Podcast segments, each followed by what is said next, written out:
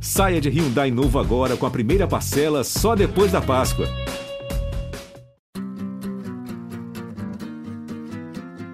Fez um balãozinho, levantou bonito. Gol!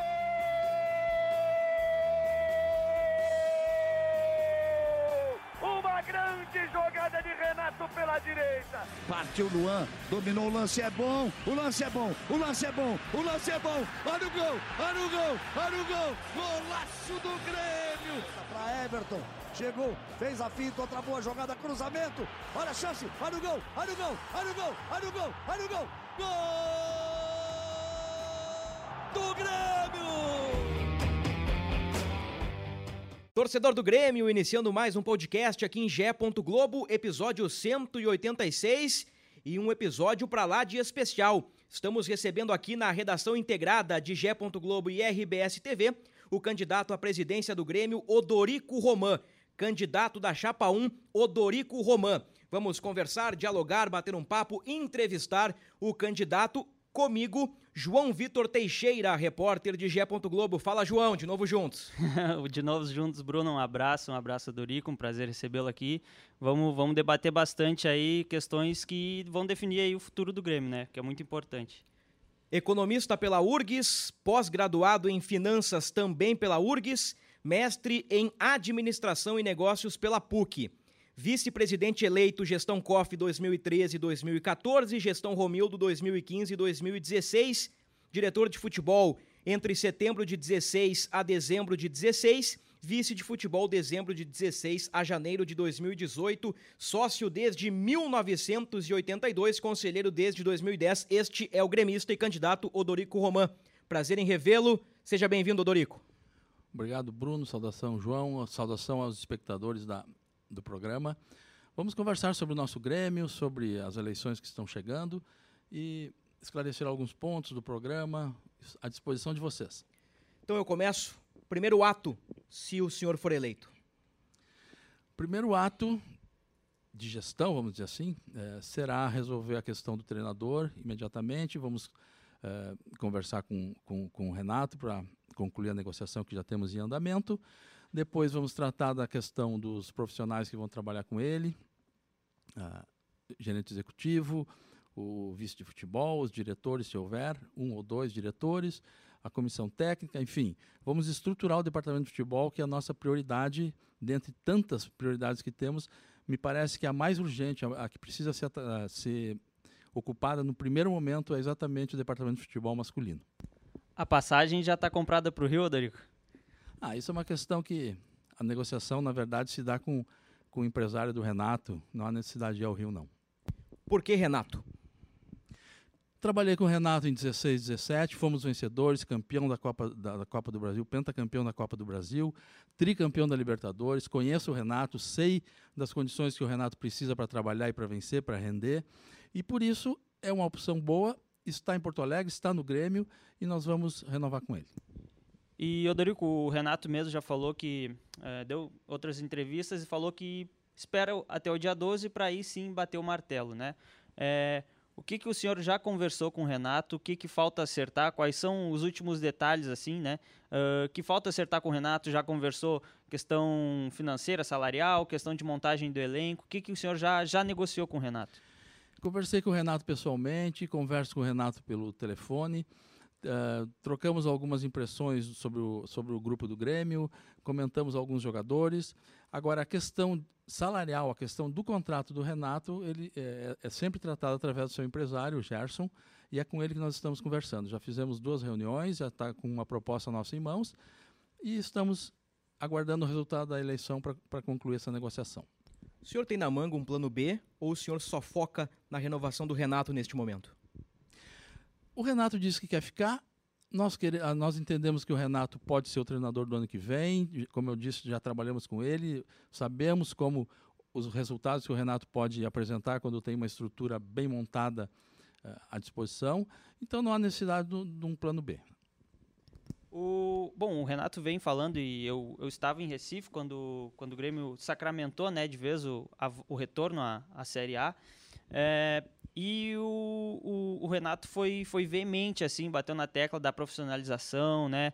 De que, de que é necessário uma estrutura, uma estrutura profissional para o clube, que precisa é, colegas, eh, companheiros ali capacitados, né, que entendem realmente de futebol. O senhor conversou com ele sobre isso? O que, que ele quis dizer? O que, que o senhor também entende sobre essa, essa profissionalização que ele trouxe, né? De ter uh, profissionais capacitados ao lado dele, conversaram sobre, no, uh, sobre nomes para agregar ao, à comissão técnica do Renato?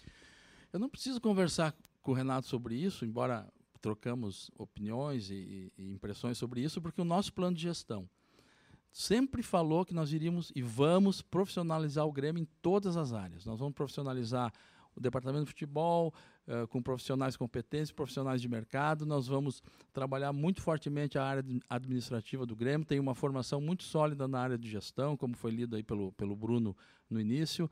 Tem formação em finanças, tem formação em gestão empresarial, uh, tem experiência como gestor. E isso é muito importante para o Grêmio. Então, essa questão da profissionalização é uma, da, uma, é uma das principais bandeiras da nossa, do nosso plano de gestão e é o que nós vamos implementar no Grêmio. Como será a hierarquia do departamento de futebol do Grêmio se o senhor for eleito? Nós teremos o vice de futebol, ele poderá escolher um ou dois diretores para trabalhar com ele.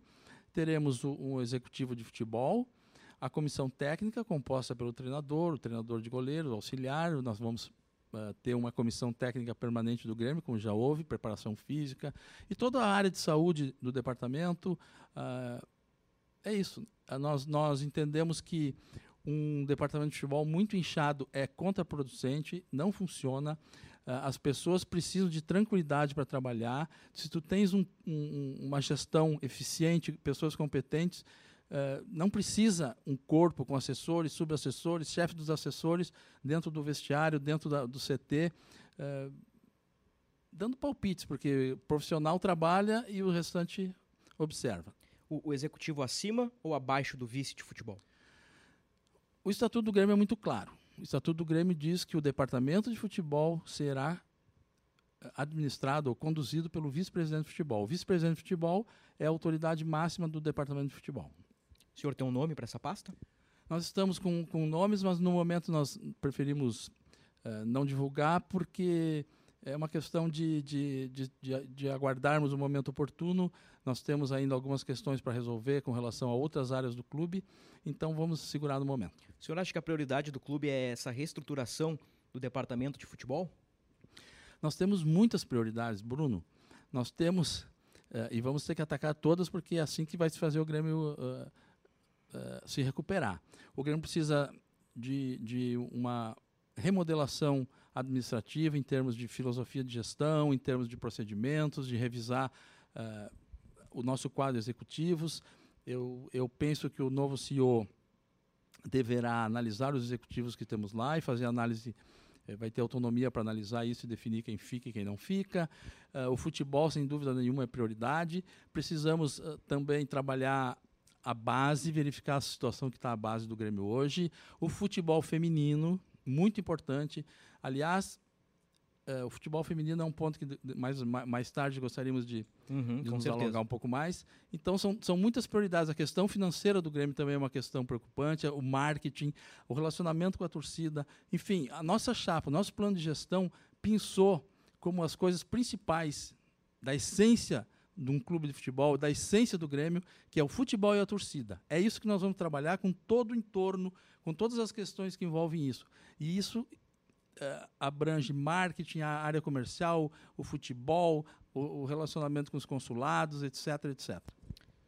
Bom, o senhor, a gente ainda vai, vai, vai tratar sobre outros assuntos, futebol feminino, mas só para manter na mesma levada aí, é, o Renato falou que é preciso uh, contratar, né? Pra se, porque o Grêmio precisa voltar a disputar títulos, o Grêmio é um clube gigante, precisa pensar grande da mesma maneira uh, e precisa contratar. O senhor, o senhor, o que o senhor está por dentro da situação financeira do clube e é possível contratar e ir atrás do, dos jogadores, uh, dar o suporte que o Renato precisa, contratar os jogadores que ele quer para o Grêmio aí sim ele poder montar um modelo de jogo que ele quer e enfim botar o Grêmio de volta ao cenário nacional e internacional, né, disputando títulos. o Grêmio, a situação financeira do Grêmio, até onde a gente sabe, é uma situação bastante preocupante. O Grêmio, o último balancete de junho aponta um déficit de 55 milhões. Nós temos, provavelmente essa semana deve estar sendo trabalhado o orçamento do ano que vem. Não tivemos ainda acesso a esse número. Seria muito importante se pudéssemos ter acesso para verificar realmente as, as condições que nós vamos encontrar.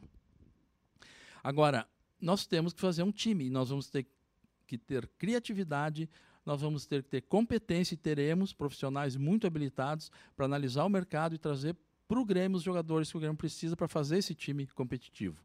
Na, em 2017, eu gosto de referir, não tínhamos recursos para contratar e, e trouxemos 10 jogadores que disputaram as finais contra o Lanús, não estavam nas finais contra, contra o, o, Atlético Mineiro. Algumas pessoas não percebem isso, mas foi feita uma reformulação sem recursos e ganhamos a, a Copa Libertadores da América e fomos e, e, quase chegamos novamente à final do, da Copa do Brasil. Então, com competência, com determinação e com muito trabalho se consegue sim montar um, um clube, ainda que as condições, um time, ainda que as condições financeiras não sejam as ideais, como parece que não serão no ano que vem. O senhor revelou aí algumas conversas já com o, o técnico Renato Portaluppi. E o Renato, nas últimas entrevistas, na pré-jogo do Brusque e na pós-jogo do Brusque, falou numa lista. O senhor já tem conhecimento da lista de reforços e se essa lista já foi aprovada pelo senhor? Ah, essa lista que falam do Renato, alguns nomes eh, foram comentados por ele, mas na verdade ele não passou essa lista para ninguém. Tenho isso uma informação segura. Essa é uma lista que o Renato tem com ele de jogadores que ele imagina que possam vir para o Grêmio. E no momento oportuno nós vamos ver quais são os jogadores, Vamos analisar, vamos ver outras opções ou mais opções que entendemos que o Grêmio precisa de reforço em muitas posições e a partir daí partir para campo para trabalhar e trazer os jogadores. O senhor entende então que é necessário uma reformulação geral do grupo, não assim, digamos, uh, contratações pontuais em alguns, algumas posições. O senhor entende que precisa reformular o grupo para o próximo ano? Eu penso sim que o grupo do Grêmio precisa ter bastante, bastante, precisa ser bastante mexido. Até porque nós temos uma informação que eu tenho passado, nós temos 77 jogadores com mais de 20 anos sob contrato no Grêmio. Com mais de 20 anos. Com, com 20 anos ou mais, tem 77 mais. jogadores. Uh, obviamente que isso representa custo. Claro que nesse grupo tem jogadores que podem ser aproveitados. Nós temos agora, no final do ano, uh, em torno de 20, 25 jogadores que terminam o contrato, mas alguns desses uh, alguns jogadores desses vão ser renovados. Então, nós, nós vamos ter ainda um grupo muito grande de jogadores sob contrato no Grêmio que nós vamos precisar administrar, verificar o que fazer com esses jogadores, porque o Grêmio não pode eh, ter essa quantidade de jogadores que acabam onerando ah, as, as, as, as, despesas do Grêmio, aumentando as despesas do Grêmio, sendo emprestado para alguns clubes, às vezes o Grêmio pagando salário integral ou parte do salário. E temos também a, a folha de, de, de, rescisões que houve, e que precisa, precisamos ter conhecimento desse valor para poder aí sim saber a quantidade de jogadores que nós poderemos contratar. Mas na minha avaliação serão muitos. Até dentro disso que o senhor falou, uh, me ocorre que muitos jogadores uh, são do grupo de transição. Né? É, tem a possibilidade, daqui a pouco, o senhor eleito é, pensar em uma outra formulação, assim, uh, daqui a pouco tirar o grupo de transição, esse time de transição e deixar uh, o processo ali sub-20 profissional, ou o senhor, a ideia do senhor é manter o grupo de transição? Que ali pega sub-21, sub-23, né? A minha ideia é que, a nossa ideia no departamento de futebol é que a transição retorne à sua formatação original. O Grêmio tinha dois projetos, que era o Lapidar e o Transição, cada um com um determinado objetivo, e o objetivo da transição eram os jogadores que não tinham mais idade para participar da base em Eldorado, e que, mas que ainda não estavam considerados prontos para subir para o profissional, que ficassem fazendo um, uma espécie de estágio próximo aos profissionais, amadurecendo psicologicamente ou fisicamente ou o que fosse, para então aos poucos serem aproveitados.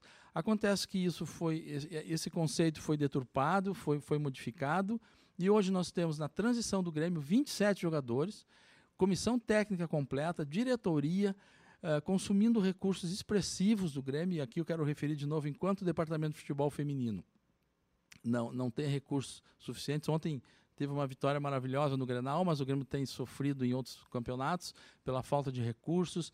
uh, que são disponibilizados para o departamento. E nós queremos sim uh, mudar, retornar a transição para o conceito original, que é, um, que é uma coisa mais enxuta e que tem utilidade de finalizar a formação de jogadores. O senhor disse que uma reformulação será necessária no grupo de jogadores e deu um indicativo que, se eleito, Renato permanecerá. O presidente Odorico Roman pensa em qual modelo de jogo, quais jogadores serão contratados. Já houve essa discussão com o Renato. A ideia é ter um Grêmio a lá 2016 e 2017, um Grêmio que como dizia o Renato, o melhor futebol do Brasil, um Grêmio mais tocador, um Grêmio mais dinâmico, um Grêmio mais anos 90, naquela, naquela figura de um time mais pegador, com qualidade também, mas um time mais raçudo, mais com a cara do Filipão. Qual é o modelo de jogo, qual tipo de futebol, qual, tilo, qual estilo de jogo agrada o, o candidato Odorico? Bruno, a minha agrada o, o time que vence. Sim. Que vence jogos e que disputa títulos e ganha títulos. Então, isso aí é uma discussão que que, que é uma discussão acadêmica, que pode ser proposta e tal, mas uh, me agrada bastante se nós conseguirmos reproduzir o time de 16 17, que era um time que, que tinha posse de bola, que era um time que controlava os adversários, em momentos necessários conseguia fazer uma, uma pressão alta e, e, e decidir jogos assim, dominar jogos assim. E o time de 95, que era um time, por exemplo, era um time com alguns jogadores mais de força, mas também que tinham muita qualidade. Aquele time tinha jogadores exuberantes, o Carlos Miguel, o, o Emerson, o Dinho. Esses jogadores que passaram no Grêmio na década de 90 eram jogadores de muita qualidade. E o trabalho vai ser nesse sentido, de trazer jogadores que efetivamente agreguem ao grupo e que nos deem condições de ter um time que possa ser, uh, que possa ser propositivo, um time que possa se impor em campo e fazer as conquistas que nós precisamos. Acho que aí vem a resposta, um time propositivo. Um time que, que tem a bola, que tem a posse de bola. Como no mercado com dificuldades financeiras, ser criativo e conseguir contratar jogadores compatíveis a essa ideia de jogo? Bruno, con uh, contratando primeiramente profissionais que conheçam o mercado, que saibam onde está um jogador que pode ser muito útil, mas que está, de certa forma, esquecido ou não lembrado por, pela maioria dos, dos clubes. É assim, nós temos uma gama de jogadores no mercado, tanto internamente como externamente, e isso precisa ser analisado. uh, teremos plataformas, já temos algumas no Grêmio, que eu sei, e poderemos agregar novas plataformas de análise para conseguir fazer essa garimpagem e trazer os jogadores dentro das possibilidades do Grêmio.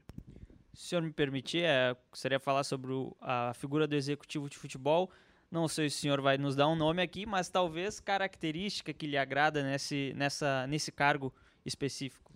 Uma pessoa experiente, que conheça o vestiário, que conheça bastidores, que tenha bom relacionamento com o mercado, com clubes, com, com, com empresários, que tenha bom relacionamento com as entidades que administram o futebol, que fazem o futebol, e já falei que conheça muito futebol e que tenha entrada no mercado para poder trazer os, os, os jogadores. o senhor já conversou sobre esse nome com o Renato? Especificamente, nós, eu comentei alguns nomes com ele e o nome que nós estamos, o, o, nós temos alguns nomes em análise, o nome que nós temos principalmente em foco agora é um nome bem interessante. Um nome bem interessante que está empregado ou que está no mercado? Sendo, sendo competente, e sendo um bom profissional, certamente deve estar empregado. já tenho algumas ideias na minha cabeça. Uh, candidato Odorico, o, o, Renato deu uma declaração recente, uh, muito interessante, dizendo que lá na arena quem manda é o presidente e o CEO. Hoje, Romildo e Amodeu, e que do CT para cá a chave é minha, minha, disse Renato Portaluppi. Como o, o, o senhor pretende lidar com as hierarquias tendo o Renato, que é um grande treinador, é um ídolo da, da torcida, mas também tem as suas diferenças, né? O Renato, treinador do Grêmio, é diferente de outro treinador qualquer que assuma o Grêmio a partir de 2023. Como lidar com, com Renato Portaluppi e não digo imposições, mas com como lidar, eu acho que é a palavra, como lidar com o Renato e, e fazer com que ele não coloque suas imposições acima das hierarquias? Bruno, montando uma estrutura profissional uma estrutura que dê apoio ao Renato, uma estrutura que dê suporte ao departamento de futebol, e com isso o Renato vai sentir menos necessidade de intervir em coisas que ele entende que não estejam funcionando. O segredo para trabalhar com o Renato é dar ótimas condições de trabalho para ele, e aí ele vai render no campo que a gente espera que ele vá render. Quando o senhor trabalhou com ele, ele tinha essa estrutura? Tínhamos, tínhamos uma estrutura muito boa. Tanto é que o Grêmio foi campeão da Copa do Brasil, foi campeão da Libertadores, as coisas funcionavam. Eu tenho exemplos de, de episódios que eu posso citar, eh, de como a estrutura funcionava, de como se cuidava de todos os detalhes dentro do Grêmio, e que não havia esse discurso do Renato uh, permanente Procure as entrevistas do Renato em 2016, 2017 e vê se ele falava essas coisas que ele fala. Ele está com a memória recente do que aconteceu no Grêmio recente e é por isso que ele, tá, ele, ele verbaliza dessa forma. Quando a estrutura funciona, as entrevistas do Renato mudam. E quando que o senhor acha que isso se perdeu? Que aí, bom, como tem uh, o título de 2016, 2017, 2018 o Grêmio chega na semifinal da Libertadores, depois parece que tem uma, uma derrocada até né, o rebaixamento onde o senhor, o senhor tem um, um, um diagnóstico, uma, uma opinião uh, de onde teve essa, de onde isso se perdeu essa estrutura? João, eu penso que o Grêmio acreditou que ganhar títulos era uma coisa fácil e não é fácil. O Grêmio entendeu que tinha lá um, ainda mais depois de 17, quando nós não tínhamos vendido todos os jogadores que vendemos depois em 18, 19, 20, 21, que o Grêmio faturou em torno de 700 milhões o Grêmio entendeu que se ganhou com restrição orçamentária, imagine com dinheiro. E achou que os títulos iriam, iriam vir ao natural. Os títulos não vêm ao natural. Título é fruto de muito trabalho, de muita dedicação, de muito cuidado, de cuidar de detalhes, de cuidar de toda a estrutura do futebol, de cuidar da torcida. É assim que se ganha títulos. Não se ganha título por entender que o que ganha porque ganha, porque deixa tudo na mão de fulano que vai ganhar. Não é assim que funciona. O futebol precisa trabalho, muito trabalho. São muitos clubes grandes disputando, clubes com profissionais competentes, e quem não tiver esses cuidados não vai ganhar título, ainda que tenha que, que gaste um bilhão de reais. Saindo um pouquinho do futebol, mas também nessa derrocada do Grêmio, o senhor acha que o Grêmio, administrativamente, o senhor falou há pouco também a questão do marketing, até comunicação, o Grêmio caiu, não só no futebol, mas também em outras áreas do clube? O Grêmio se perdeu de 2019 para cá, na opinião do senhor? Bruno, tenho conversado com muitos torcedores do interior da capital e existem muitas reclamações. Eh, os, os pontos mais referidos no Grêmio, eh, que a torcida mostra descontentamento, mostra é, reclamações, fala reclamações, é o departamento médico, é o marketing, é a comunicação do Grêmio, é a questão de, de, de, da, do relacionamento com a Arena. Então eu não posso dizer que não. Eu entendo que sim, o Grêmio decaiu em outras áreas também. Bom, e seguindo no, no, no assunto, é, o Grêmio precisa, né, vai entrar num processo de reconstrução, né? Porque, bom, Série B, a gente sabe que não é à toa que se cai, né? Ainda mais um clube como o Grêmio, que vinha de conquistas uh, gigantescas. É, como que como reconstruir e o, e o, e o Renato uh, muitos falam que o Renato participou assim né querendo ou não dessa dessa derrocada uh, o Renato já já falou em outras oportunidades que talvez se, se ele ficasse no Grêmio o Grêmio não não iria cair para a Série B é, como fazer essa reconstrução mantendo o Renato e, bom, aí o senhor falou, né, trazendo profissionais com características que teriam competência para isso. É, me parece que o Renato, ele, ele faz parte do projeto. O Renato é uma pessoa que tem uma característica, é um treinador que ele aproxima a torcida, ele consegue, ele tem essa empatia com a torcida do Grêmio, é, é, um ídolo que ganhou títulos dentro do campo, que ganhou títulos fora do campo. Então ele é uma peça importante, fundamental e que vai somar nessa reconstrução. Eu, eu, eu penso que com o Renato, com profissionais competentes dando suporte, com profissionais nas demais áreas do Grêmio trabalhando eh, dentro do nosso plano de gestão, o plano de gestão da Chapa 1, nós vamos conseguir fazer esse, eh, essa, esse reerguimento do Grêmio. E a comissão permanente que o senhor falou uh, é também por uma questão uh, de filosofia de futebol? É para manter, independente do treinador, manter uma filosofia de futebol dentro do clube? João, é importante que o futebol, a gente sabe que as coisas mudam. os resultados não aparecem e precisa mudar. E a gente não pode, por exemplo, um clube ter um, uma preparação física, para citar um exemplo, ter uma preparação física e aí muda o treinador e muda o preparador físico também, recomeça outra, talvez muitas vezes outra escola, outros procedimentos, outro tipo de preparação e os jogadores sentem essa transição e as coisas podem, podem é, não, não ter o desempenho adequado. Então eu acho importante o Grêmio ter uma, uma comissão permanente, que basicamente o que é? Um preparador físico, um preparador de goleiro e um auxiliar permanente do clube. O, o senhor pretende permanecer com o atual preparador físico do Grêmio, o atual preparador de goleiros? Passa pela cabeça do senhor ou essa comissão técnica permanente vai ter outros profissionais? Bruno, nós vamos, eh, quando tivermos o departamento de futebol definido, quando tivermos o treinador eh, renovado, nós vamos avaliar esses profissionais e rapidamente de decidir se ficam, se vamos mudar por outros. Uh, tem um, um, jogador que tem um, um apelo, claro, da, da torcida, que é o Kahneman. O senhor já, não sei se o senhor já conversou com, com talvez o empresário, ou talvez até com, com o Romildo sobre isso. Uh, é um jogador que passou por um ano difícil, teve poucos jogos por conta de uma, de uma, de uma cirurgia que fez lá no, no, em dezembro ainda do ano passado. Ficou cinco meses fora, voltou, acabou tendo uma, uma, uma lesão muscular. E mesmo assim entrou para a pré-lista da Argentina para a Copa do Mundo, o que valoriza ele, né? valoriza o jogador, mesmo que não vá é, para a Copa, para o Qatar. É, você pensa. Uh, em daqui a pouco renovar com ele ou é algo que o senhor ainda não parou para analisar a respeito do, do Kahneman?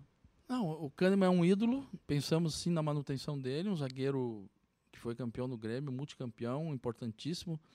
Uh, o, o, procurador do Kahneman está em Porto Alegre, uh, conversamos por telefone, vamos conversar novamente, ele vai, vai estar em Porto Alegre até o dia 12, uh, que é o dia da eleição, ou, ou até mais depois, para conversar e resolver essa situação. Uh, se me permite, quer, quer manter no mesmo assunto, Bruno? Pode, pode avançar, pode avançar. Uh, bom, se eu falar do, sobre futebol feminino, né? A gente está gravando na segunda-feira, no domingo o Grêmio foi campeão gaúcho, né? Futebol feminino, é, quebrou uma hegemonia aí em, no, nos grenais. E depois da partida eu pude conversar com, com o Yura, que é o diretor do departamento do futebol feminino, que fez um apelo, digamos assim, né? Uh, disse que precisa ter mais investimento no futebol feminino, que uh, ele até brincou, disse que é conhecido pelos outros clubes como primo pobre, mas que mesmo assim tem chegado, né? O Grêmio chegou no início do ano na final da Supercopa, perdeu ali no último minuto para o time contra o Corinthians, que é um, é um time consolidado, melhor time do Brasil, quando o assunto é futebol feminino. É, o senhor já, já, já trabalha nessa hipótese de aumentar o investimento para o futebol feminino? O que, que o senhor pensa sobre esse assunto? Bruno, o futebol feminino nos permite citar ou, ou, desenvolver o raciocínio de um exemplo da diferença dos planos de gestão, da chapa 1 para outra chapa. No nosso plano de gestão, que foi lançado lá atrás, o futebol feminino tem ponto de destaque. Lá nós começamos, desde o início, nós falamos que o nosso plano de gestão, que o futebol feminino teria mais investimentos e defendemos isso uh, de uma forma muito muito firme, muito consistente.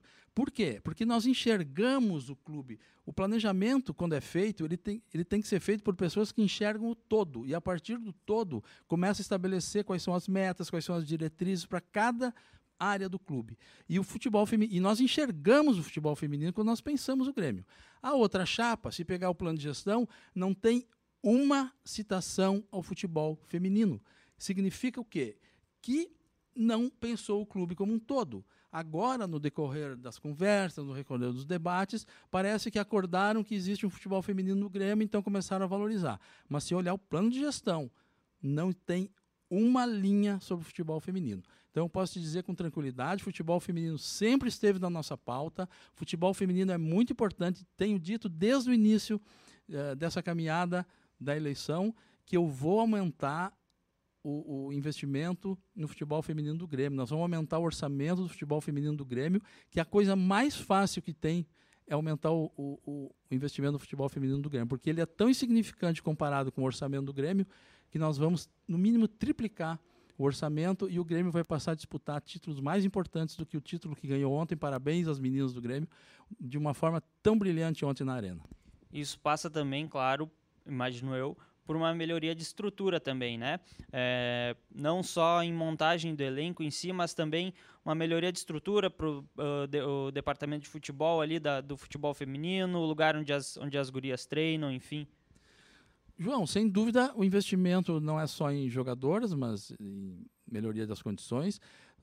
A única, a única questão que nós precisamos saber é que tipo de, de contrato existe entre o Grêmio e o Cerâmica, se não me engano, que é o detentor do estádio lá em Gravataí, para saber quais são, quais são, qual é o prazo do contrato de uso do estádio, uh, quais, se for o caso de ser um contrato longo, quais são as, as condicionantes para mudar, se for o caso, se as condições lá não forem as mais adequadas. Então nós vamos analisar todas essas questões junto com junto com, a, com, com, o departamento, junto com a diretoria do futebol feminino e equacionar isso tudo.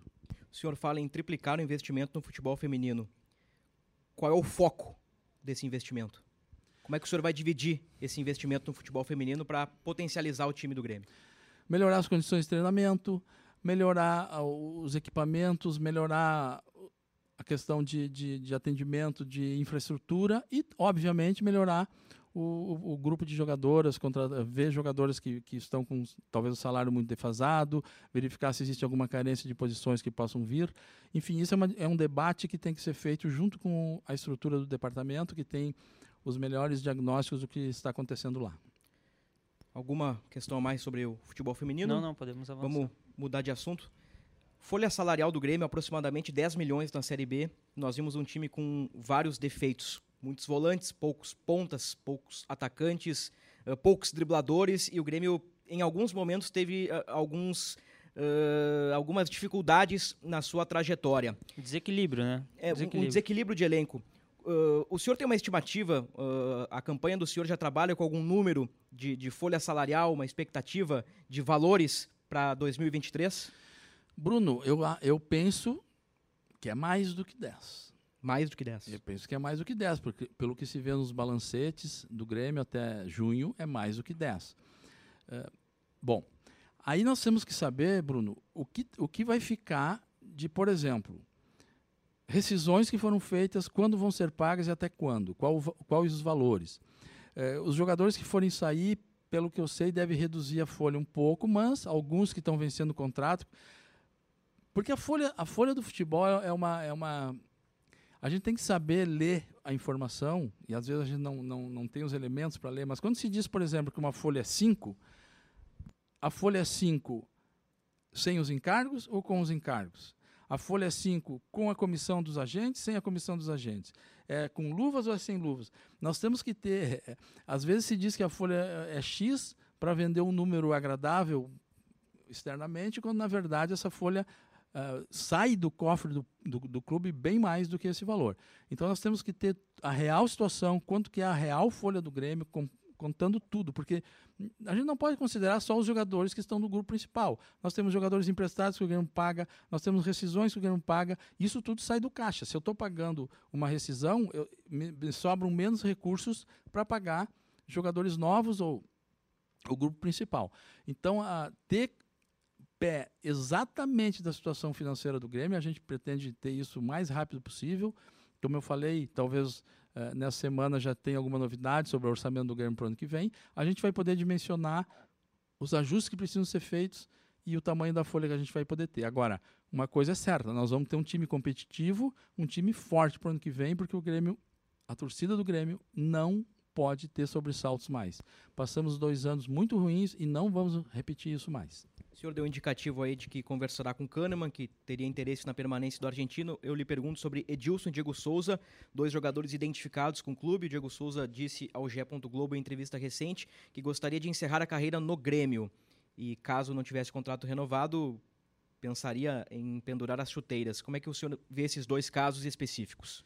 Esses jogadores, Bruno, são jogadores que precisam ser avaliados. Eu, eu vou me eximir de, de de dar uma opinião agora, porque até o Diego, o Diego Souza tá, passou por uma cirurgia, precisa ser avaliado, então vamos deixar para isso mais adiante avaliar.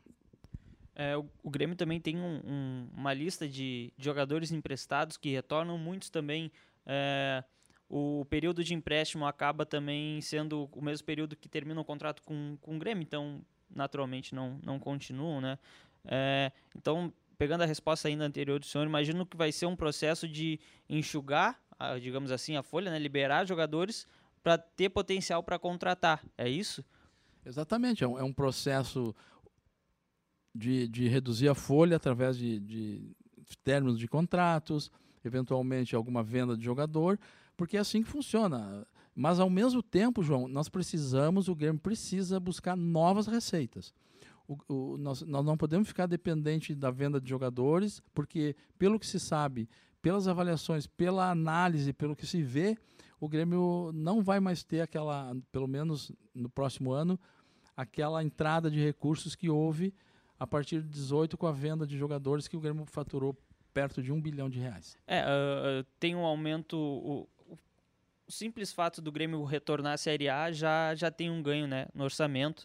É, recentemente eu pude conversar com, com a Modeu, o, o CEO que inclusive deixa também o clube, assim como, como o presidente Almildo Bolzan, e ele me, me, me, deu uma estimativa de 80 a 100 milhões que o Grêmio uh, recebe voltando para a Série A. Né? É, bom, isso também passa, claro, pela contratação de jogadores, mas o senhor citou a, a, a receita, passa também por venda de jogadores, porque foi um ano complicado, né, onde o Grêmio disputou uma Série B, é difícil de lançar garotos, mesmo assim surgiu o Bitelo, a gente pode dizer que talvez em, em, potenciais vendas é o jogador que mais tá, mais foi valorizado esse ano. Uh, o Grêmio também pode vender jogadores assim para ajudar nesse processo de, de reconstrução? Bruno, é, esse aumento de receita, primeiro fazendo, ah, fazendo um parênteses inicial, esse aumento de receita é um aumento contábil, né? Só que nós temos informação que um valor importante das receitas do ano que vem já foram antecipadas.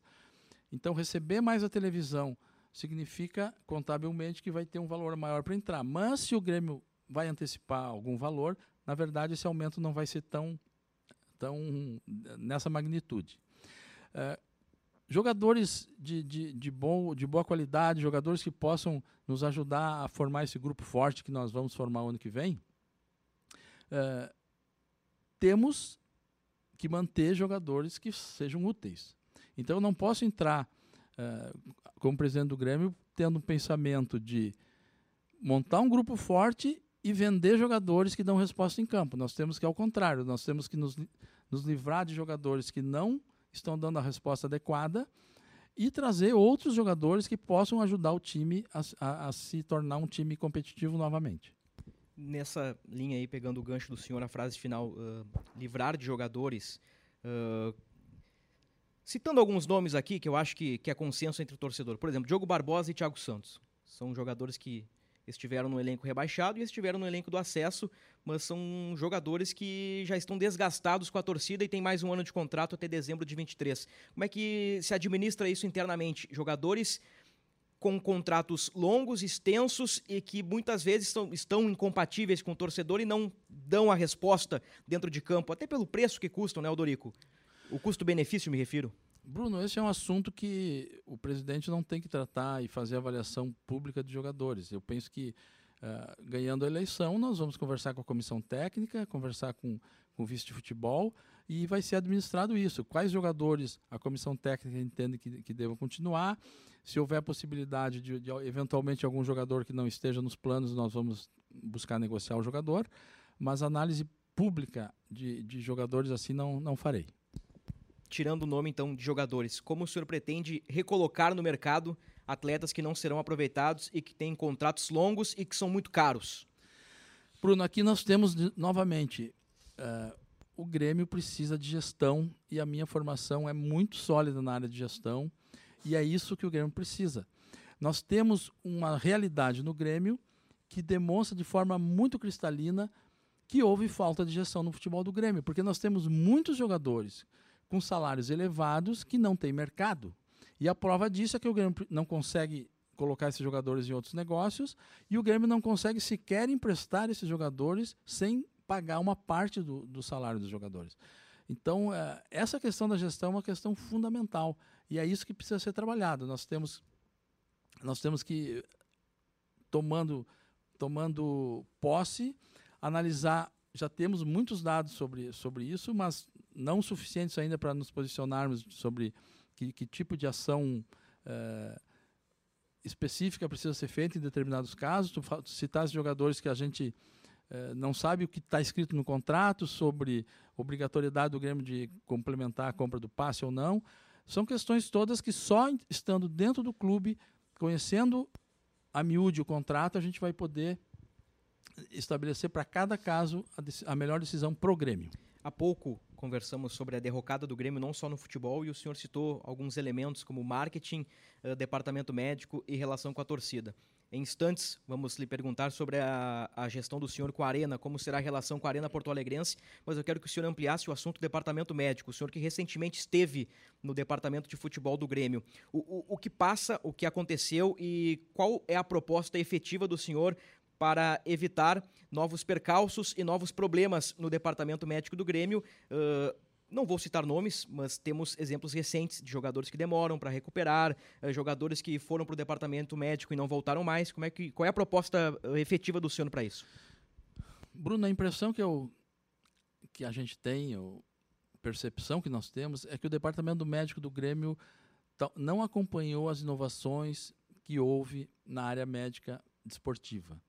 O Grêmio precisa procurar novas tecnologias, novos tratamentos, novos protocolos, profissionais que conheçam essa, essa, essas melhorias que houve no mundo desportivo, na área de tratamento médico, e trazer esse conhecimento para dentro do Grêmio.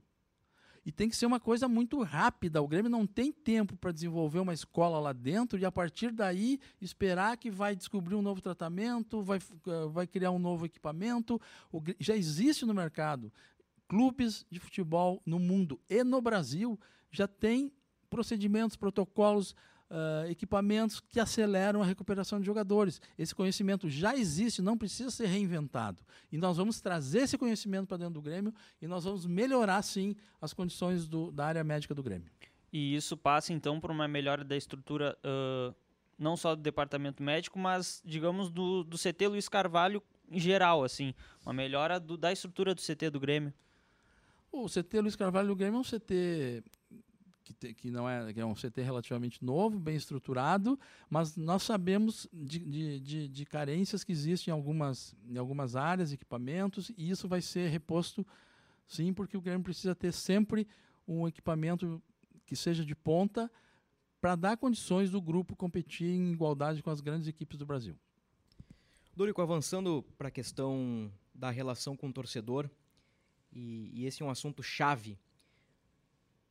João esteve no Grenal Feminino e relatou filas no entorno da arena e é uma dificuldade uh, quando envolve jogo de maior dimensão. Fila, uh, atraso, dificuldade para chegar na arena, enfim, o senhor deve conhecer todos os problemas. Muito se falou nas gestões anteriores sobre a compra da arena. Como é que o senhor pretende lidar com a Arena Porto Alegrense? O senhor tentará a compra da Arena? O senhor vai buscar, uh, vai apostar numa relação melhor com a Arena Porto Alegrense? Como é que o senhor pretende melhorar a vida do torcedor e essa relação com a casa gremista? Novamente, Bruno, a Chapa 1 apresentou um plano de gestão cujos pilares são futebol e torcida, porque sabemos da importância da torcida dentro de um clube de futebol e sabemos das carências que a relação Grêmio-torcida apresentam e que nós vamos melhorar. Já a outra chapa, a torcida é uma citação num rodapé de uma página. Agora parece que recentemente, recentemente descobriram que a torcida é importante, que a torcida tem dificuldades e passaram também a, a, a, se, a divulgar opiniões e ações nesse campo. Mas quando se pensa o clube como um todo, a torcida não teve a importância que ela efetivamente tem, que no nosso plano de gestão ela teve. Nós vamos cuidar da relação da torcida com a Arena, conversando com a Arena Porto Alegrense, tentando melhorar procedimentos, conversando com autoridades com relação à biometria, o que é preciso mudar, o que é possível mudar para que não haja tanto transtorno em alguns jogos de grandes públicos. E a partir daí, melhorar a condição de acesso do torcedor do Grêmio ao estádio. Uh, do ponto de vista, Bruno, uh, de comprar arena, essa expressão comprar arena é uma expressão exagerada. Na verdade, a Arena tem duas, dois pontos importantes para se abordar, que é a questão da propriedade da Arena, que deveria ser do Grêmio, deveria estar registrada em nome do Grêmio, e não está, por culpa da OAS, que não que não cumpriu com a sua parte no contrato e, e, o Grêmio não teve condições de fazer a troca do Olímpico pela Arena e registrar a Arena no seu nome. Isso é um ponto muito importante que nós temos que, que tratar e resolver. E outra questão é a questão da gestão do estádio. A gestão do estádio ser do Grêmio significa que o Grêmio vai poder, usando pessoas competentes, usando marketing inteligente, usando ações de relacionamento com a torcida, ações que buscam trazer. Eu estou rouco porque ontem eu gritei muito no Grenal Feminino lá. Então, estamos aqui com um pigarrinho, mas já, já vai passar. Uh, eu estava dizendo que a relação do, do, da, da questão da gestão da arena pode trazer muita receita para o Grêmio. O Grêmio já administrou o estádio, já, já administrou o Olímpico muitos anos e, e, e, conseguiu administrar. E agora o Grêmio tem um equipamento que não está gerando as receitas que poderia gerar para o Grêmio por questões de relacionamento, por questões contratuais. E nós vamos sim, Bruno. Eu, eu, eu, a promessa que eu posso fazer não é de que eu vou comprar, comprar a gestão da arena, mas que eu não vou desistir de buscar que o Grêmio tenha plena gestão da arena, do estádio, para nós podermos fazer as ações que entendemos possíveis e que vão alavancar receitas do Grêmio, vão melhorar o, o acesso do torcedor e vão fazer com que a torcida se sinta perten mais pertencente ao clube do que são. E não é, digamos que não é uma missão tão simples assim, porque a gente viu sempre em jogos que demandavam uh, um público maior, Teve o jogo, por exemplo, posso estar contra o, o Grêmio Cruzeiro, que teve, teve as confusões na, na, arquibancada, mas teve também no acesso. Tem também os, os torcedores relatam bastante é, dificuldade para, na hora do site, quando libera a compra, também é, tem dificuldade, o site cai do ar. É, então não é algo, não é um processo muito simples aí, algo que vai demandar bastante do, do seu tempo se eleito for presidente do Grêmio. Né? João, a impressão que nós temos observando as coisas é que, o, que a estrutura da arena ela foi montada, a estrutura que eu digo de atendimento né, para dias de jogos, é para um, uma média de público. Ela foi, ela foi dimensionada para uma média de público. Quando o público vai acima dessa média, desse, desse valor, acontecem problemas. Então é preciso ter maleabilidade, é preciso ter a arena precisa ter condições de se, se vai ter mais público, ter mais catracas, ter mais uh, biometria, que é uma outra questão que nós temos que discutir. Por que, que a biometria da arena é diferente da biometria de outros estádios? Então, é preciso uh, que isso seja uma coisa dinâmica. Se, se tem mais público, automaticamente tem que ter mais catracas, tem que ter mais aparelhos de leitura biométrica para que não haja esses transtornos. É uma questão de gestão novamente. Como será a relação do senhor com, a, com as torcidas organizadas? As torcidas organizadas terão comigo uma relação de respeito. Nós vamos ouvir nós já ouvimos algumas demandas deles, algumas nós entendemos que podemos eh, trabalhar para superar dificuldades que existem, mas vai ser uma, uma, uma, uma, relação como tem sido a relação do Grêmio com as suas torcidas, de respeito, de, de contando com a torcida para empurrar o time, para ajudar ao, estádio vibrar junto com, a, com, as torcidas dos demais setores. E, ao mesmo tempo, uh, de forma nenhuma, nós entendemos, e eles também entendem isso, que não há espaço para ações de torcedores prejudicarem o clube.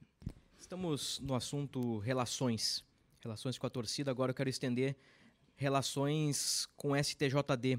Ao entendimento, candidato Dorico, que o Grêmio perdeu um pouquinho do relacionamento com o tribunal, perdeu um pouquinho do relacionamento com a CBF nos últimos anos e, e o Grêmio tem sido marcado, né? Uh, em alguns episódios, até com algumas punições severas, e nós vemos que em outros clubes não tem a, a mesma punição. O, o senhor pretende, no bastidor, reaproximar Grêmio da Confederação Brasileira de Futebol, reaproximar Grêmio de STJD? Como é que a gestão Odorico, se for eleita, é claro, vai agir nos bastidores? Bruno, é, eu, eu, creio que é muito importante, não só no futebol, em todas as relações pessoais, empresariais, que haja, que haja bom relacionamento entre as partes, porque criando-se um clima de cooperativo, de, de boa vontade, muitas, muitos problemas podem ser resolvidos de uma forma mais fácil ou até nem ocorrerem. O Grêmio precisa sim restabelecer alguns elos que foram perdidos, que foram descuidados, e nós vamos trabalhar esta área sim. O senhor tem uma boa relação com o presidente Romildo?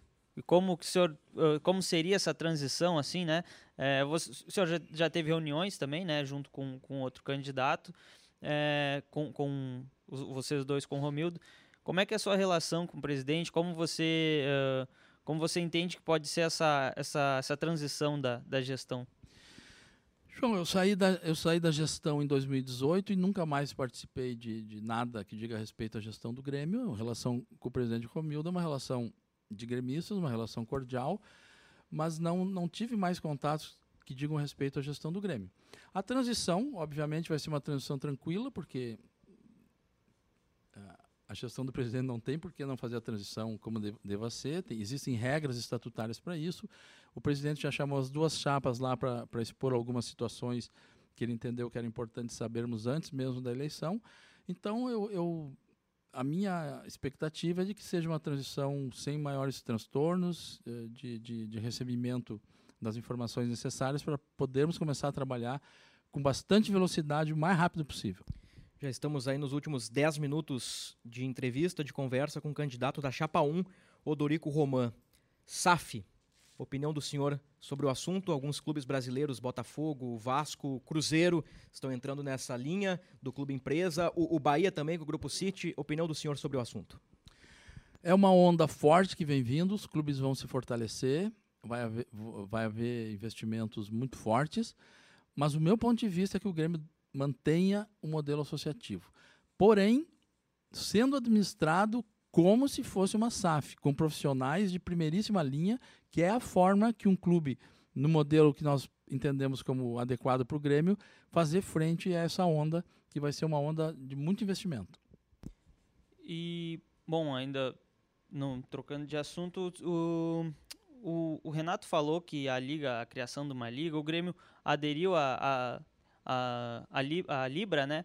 É, o que, o senhor entende disso? O que, que o senhor está está por dentro desse assunto? E o Renato falou que a criação de uma liga poderia também melhorar o investimento e aí, claro, acarretar é, investimentos em outros, em outros setores do clube, né? O que, o senhor sabe sobre, sobre a Libra e, e a criação desse movimento? O Grêmio, houve uma, uma consulta ao Conselho Deliberativo do Grêmio, que aprovou que o Grêmio se associasse à Libra, o Grêmio é sócio da Libra, mas a Libra ainda não, ela não existe ainda como entidade que vai organizar os campeonatos. Isso está sendo discutido, está sendo debatido. Uh, existe uma outra liga sendo trabalhada, mas dificilmente vão haver no Brasil duas ligas. Isso, isso não, não existe em lugar nenhum do mundo, imagino, pelo menos nos principais países.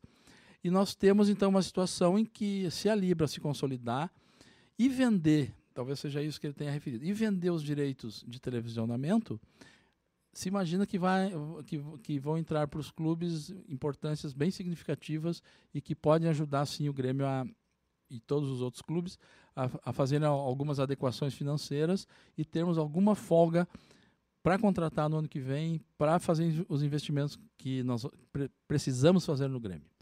Pela experiência do senhor no futebol, o senhor acredita que a liga no futebol brasileiro vai avançar ou vai morrer no caminho? Eu imagino que, que é uma tendência. No Brasil, talvez as coisas demorem um pouco mais pelas características culturais que temos, mas me parece que cedo ou tarde é uma tendência, é um, existe um apelo financeiro muito forte para isso. A, a, o, o, alcance que, que uma liga pode dar em termos de receitas é muito grande e eu, eu imagino que vai sair, uh, num período curto, vai sair essa, essa liga brasileira e eu, eu imagino que vai ser a Libra mesmo que vai que vai ser a, a liga do futebol brasileiro. Talvez outra, os outros clubes façam adesão a ela e a gente possa brevemente ter essa estrutura organizando futebol. É uma questão também de, de novo, essa palavra de relacionamento, né, Dorico? Porque é, os, os, times, é, vamos lá, Flamengo, Palmeiras, que é os que, os que ganhando ultimamente, o Bruno gosta de usar um termo que é a espanholização do futebol brasileiro, é, porque na Espanha ganha Barcelona, ganha Real Madrid. É, e os outros times ficam numa, numa outra escala abaixo do, dos dois. É, então também é uma questão de relacionamento. Às vezes é, pode acontecer, e, a, e, acredito que é o que tenha, esteja acontecendo, o Flamengo travar essa criação da Libra, ou o Palmeiras, os times que, que, que, estão, que estão ganhando atualmente, né? E aí acaba, parece, esquecendo os outros e parece que esquece também que para eles existir precisam jogar contra outros times, né? E outros times que querem uma estrutura melhor também. Bom, é uma questão de sempre sempre vai ser uma questão financeira, João, de dos clubes analisarem os valores que recebem. Se o valor a receber da Libra, mesmo que percentualmente seja menor, for muito maior do que se recebe hoje, a tendência é que haja uma migração para esse modelo. Eu penso que os clubes vão avançar e vão formar essa, é, essa liga brasileira. Se eleito, quais serão os objetivos esportivos em 2023? Formar um time forte, uh, voltar a frequentar o topo da tabela, as principais posições da tabela. E eu não, não posso aqui uh, prometer que o Grêmio vai disputar o Campeonato Brasileiro, porque um clube que retorna ainda precisando ser remontado para formar um time que possa ser campeão brasileiro em um ano de, de, de retorno é um, é um desafio praticamente impossível. Mas nós vamos uh, disputar uh, a parte de cima da tabela e eu considero que se o Grêmio conseguir uma classificação para Libertadores em 2024 vai ser um já vai ser uma, uma, um objetivo bem bem interessante. O senhor fala em um time competitivo, um time forte, o senhor falou mais de uma vez. É, é possível montar um time forte, competitivo já no primeiro ano de gestão vindo da Série B? Ou o senhor acredita que o Grêmio vai precisar de um pouquinho mais de tempo, quem sabe dois ou três anos, para voltar a ser o, o, velho Grêmio? O senhor disse que gostaria de rever o Grêmio de 2017, né? Eh, naquela pergunta de modelo de jogo. Eh, o senhor estipula um tempo para isso? Bruno, um time se faz com tempo. Se tu, se tu juntares escolhe os melhores jogadores do Brasil e põe num time de futebol, ele pode ganhar um jogo ou outro, mas ele não vai ter uma sequência de jogos porque precisa conjunto, precisa treinamento, uma série de coisas. É muito difícil juntar um grupo de jogadores novos e, e, e pensar que vai disputar e vai ganhar no primeiro ano. Eu entendo que, embora no futebol, quando dá liga, dá liga, se faz um grupo forte e começa a ganhar, por exemplo, uma Copa do Brasil, a gente pode começar a sonhar. Passa uma fase, passa outra fase, o time engrena, deu a tal liga e aí a, a, tudo pode acontecer. Mas uh, dificilmente no primeiro ano isso, isso vai acontecer. Mas eu imagino que a partir de 2024 já, já esse grupo já pode ser, se consolidado e o Grêmio passar assim a disputar com mais chance os campeonatos. Alexandre Matos e Paulo Pelaipe são nomes que circulam no, no, no bastidor da campanha de Odorico Roman? Bruno, eu vi circular por enquanto na frente das mídias. são nomes, são nomes de, de pessoas que têm experiência no futebol, que conhecem futebol, que trabalham com futebol e são nomes importantes, mas eu não vou adiantar uh, nenhuma coisa ainda porque, como eu disse, nós precisamos primeiro ganhar a eleição, depois trabalhar outras questões que são as questões de estruturar o departamento de futebol. A gente falou bastante sobre relações. Como é que será a relação institucional do Grêmio com o co-irmão? Uma convivência de respeito, uma convivência como dois clubes eh, do Brasil que convivem, têm interesses comuns, têm interesses divergentes às vezes e sem, sem maiores problemas. Eu espero apenas que eles tenham problemas nos grenais quando a gente conseguir enfiar novamente uma, uma, uma sequência de vitórias como já aconteceu. Vamos trabalhar para isso. Mais alguma coisa, Dorico? Algum assunto que deixamos passar? Algo que você gostaria de dizer ao associado gremista, ao torcedor gremista? Eu quero dizer ao, ao sócio gremista que vai votar no dia 12. Hoje temos a votação no Conselho Deliberativo. Esperamos que estejamos no pátio dia, no dia 12 trabalhando, chapa 1. Nossa proposta é uma proposta que, que foi muito bem estruturada, um plano de gestão que pensou o clube como um todo, um plano de gestão que enxerga o clube e foi feito por pessoas que entendem de gestão, que têm experiência em gestão e que, como eu já disse, enxergaram o clube, todos os setores do clube importantes, ao contrário da outra chapa que vem com um plano de gestão que parece que foi construído para dizer que para inglês ver, porque esqueceu, por exemplo, o futebol feminino. Ou seja, não pararam para pensar Grêmio. Pensaram uh, tópicos que poderiam compor um documento para estar na internet e dizer que é o plano de gestão. Nosso plano de gestão é um plano consistente, um plano que é o melhor plano de gestão para o Grêmio. A nossa chapa tem vice-presidentes com muita experiência, empresários, advogados, gente que, que mora no interior. Tem a, a Rosa Forest, que é a primeira mulher com possibilidade real de se tornar uh, vice-presidente eleita do Grêmio. Já houve uh, outra mulher competindo, mas a, a Rosa hoje é a, é a, que tem chance de ser eleita uh, vice-presidente do Grêmio. Temos dado uma atenção especial. Existem demandas muito grandes de mulheres gremistas por, por questões que elas entendem que o Grêmio pode oferecer para elas e não está oferecendo.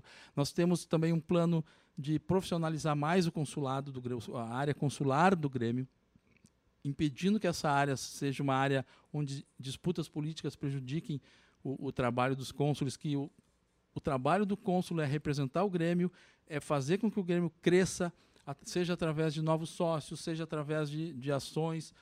E isso é, para isso que o consular precisa existir, é para isso que existe e é para isso que ele precisa trabalhar. Vamos cuidar dessa área também. A torcida já falamos. Base, vamos investir muito forte na base. Meu sonho é trazer equipamentos de ponta que existem na Europa. Vamos trabalhar para conseguir isso. Uh, equipar a base com equipamentos que vão transformar a base do Grêmio, talvez na base modelo do Brasil em termos de formação de jogadores. E o futebol profissional nem se fala. Então, a torcida do Grêmio pode esperar da nossa gestão uma gestão que visa resgatar o Grêmio e fazer o Grêmio vitorioso de novo, como diz nosso slogan. Sábado, Chapa 1. Muito obrigado pela oportunidade. Obrigado, candidato. Obrigado, candidato. E, bom, tem o um canal aberto aqui com o Gé, se for eleito também. Se já, eleito, já, já, já na primeira com... semana fica o convite aí. já fica o convite Aí pra, a gente amplia alguns assuntos, alguns nomes aí, a gente, a gente avança. Já, já vai ter alguma, alguns avanços também, né? Quem sabe podemos aí já citar Vários nomes. Vários nomes, Vários algumas nomes. contratações. Então tá, obrigado, candidato Odorico. Assim encerramos o, o podcast do Grêmio 186, podcast especial entrevistando, ouvindo, conversando, dialogando com o candidato à presidência da Chapa 1, Odorico Roman. Até a próxima.